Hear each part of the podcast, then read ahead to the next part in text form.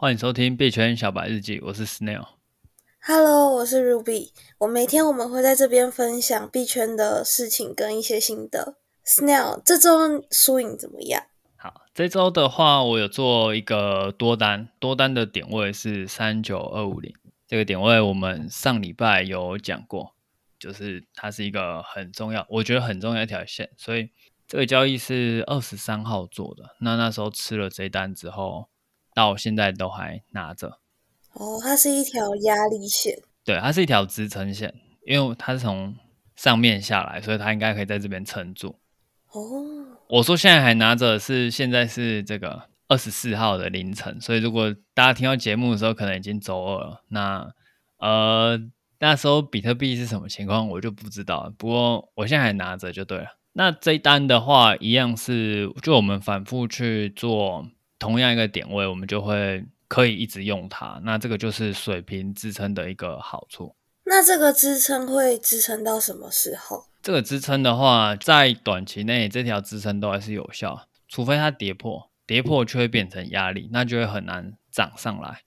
所以可能我们对，所以可能我们这未来一个月都还是可以围绕着三九二五零这条线去做单。如果它一直在这边盘整的话，嗯哼，对，但是我们都希望它涨上去嘛，因为我想大部分人都还是拿比较多现货，然后做单也是以想要做多不会做空，对，大大概都会有这个想法。不过短期内应该比较难，因为它现在还在盘整，会盘成什么样子，就只能看主力跟 各位跟对跟主主力跟资金怎么流，这个我们比较难预测啦。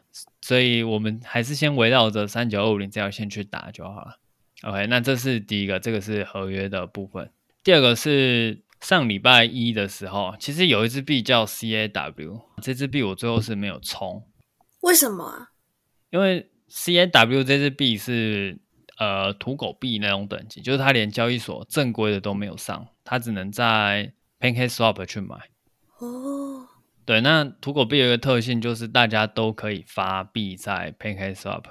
那时候我本来要冲 Pan 诶 CAW 这支币的时候，我去 PancakeSwap 看，我就傻眼，因为那你怎么会知道这支币的？就是土狗币的特性，诶我土狗币的交易都是在 Twitter 看到有一个新的土狗币，然后马上去冲，就是比较消息面，诶有一点消息面，然后它其实比较没有那么的理性，它其实不是一个。不能算交易啊，就是赌博那种感觉。你说像当初的狗狗币跟柴犬币吗？对，可是土狗币的话，我自己不会持有那么久。那狗狗币跟柴犬，当初如果我有买，应该也不会持有那么久啊。所以其实狗狗币跟柴犬的暴富，应该是跟我没有什么 没什么关系。哦，不然现在就直接退休了。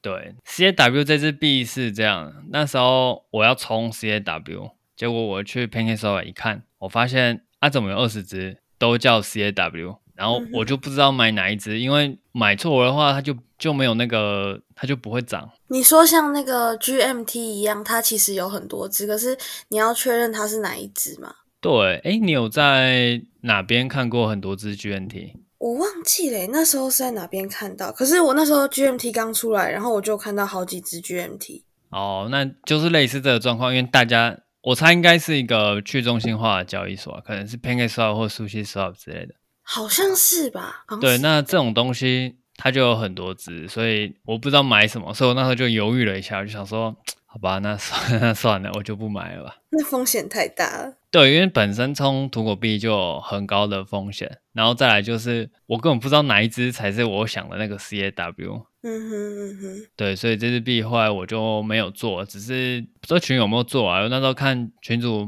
好像没什么回应。不过这个就是一个土狗项目，那它最大的风险之一就是你可能会冲错币，可能大家在当年在冲狗狗跟柴犬的时候，可能架上有十几只狗狗币，然后你买了一只，你抱了一年，大家跟你说狗狗飞到天上去了，结果你发现 你的还在路上跑。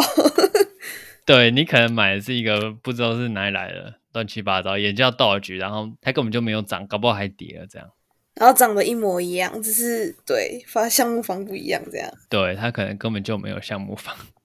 它可能只是一个另外一个人发的币这样。所以可以自己随便乱发币啊？可以啊，发币其实流程不会太难。如果你要发是比较呃简单的币，没有那个什么烧毁机制啊，没有自动增值啊，还是什么，就是你发一个固定数量。假设你要发你的 Ruby 币，然后你设定是一千万枚，然后你铸造，就一千万枚就出来，然后都会打到你的钱包里面。然后我想要像送礼物一样，就可以发给别人。对，你就可以送给别人，然后在你就可以在这个 PancakeSwap 或 SushiSwap 这种平台去登录你这支币的池，然后把你的 Ruby 放进去，然后再可能放一点 USDT，或者你不放也可以。那这就是你的 Ruby 池的，对你的一开始，那就开始在运转。哦，对，所以发币是真的是很简单的一个流程，所以我们之前才会有什么王力宏币啊这种乱七八糟的东西。哦，原来是这样。那下一个交易是 Bybit 的盲盒，我们上周有讲到，也是 Bybit 的盲盒，然后我提醒群友之后我就睡着了，所以我没有去买那个盲盒。那个盲盒是在做什么？我不知道哎、欸。其实我我玩百变盲盒，我都没有在管他们在干嘛，就是反正我就是来炒作一波的。哦，那对，然后我也不会想要长期持有它，我就只炒那三十分钟，然后看价格开始在往下坡，我就跑。一个新鲜感，一个参与感。对，其实我可以结合我们上一周说的，其实交易就是一个。很沉闷的过程。如果这个交易会让你有新鲜感，那它多半是不能赚钱的，哦、就是不能稳定赚钱，靠天吃饭这种感觉。嗯哼，这一次是奥特曼的 NFT。那奥特曼好像以前叫咸蛋超人吧，我不太确定是，是同一个东西啊。反正我玩盲盒嘛，就没有感情，就是它只是一个商品，一个物品，一个对，它只是一个会有可能会涨涨到一定程度，然后开始下跌的东西。只是这一次的奥特曼比较特别，是它在十分钟。就破发。我们上一次最成功的那一次是炒那个 Fantastic 的 NFT 盲盒，那个盲盒大概撑了三十分钟才开始下跌，它也没有到破发，是我三十分钟就离场。然后奥特曼这个是十分钟它就破发，所以这次的状况算蛮惨烈的。相信大部分去参与这个活动的人，可能都亏了一点钱。祝福大家。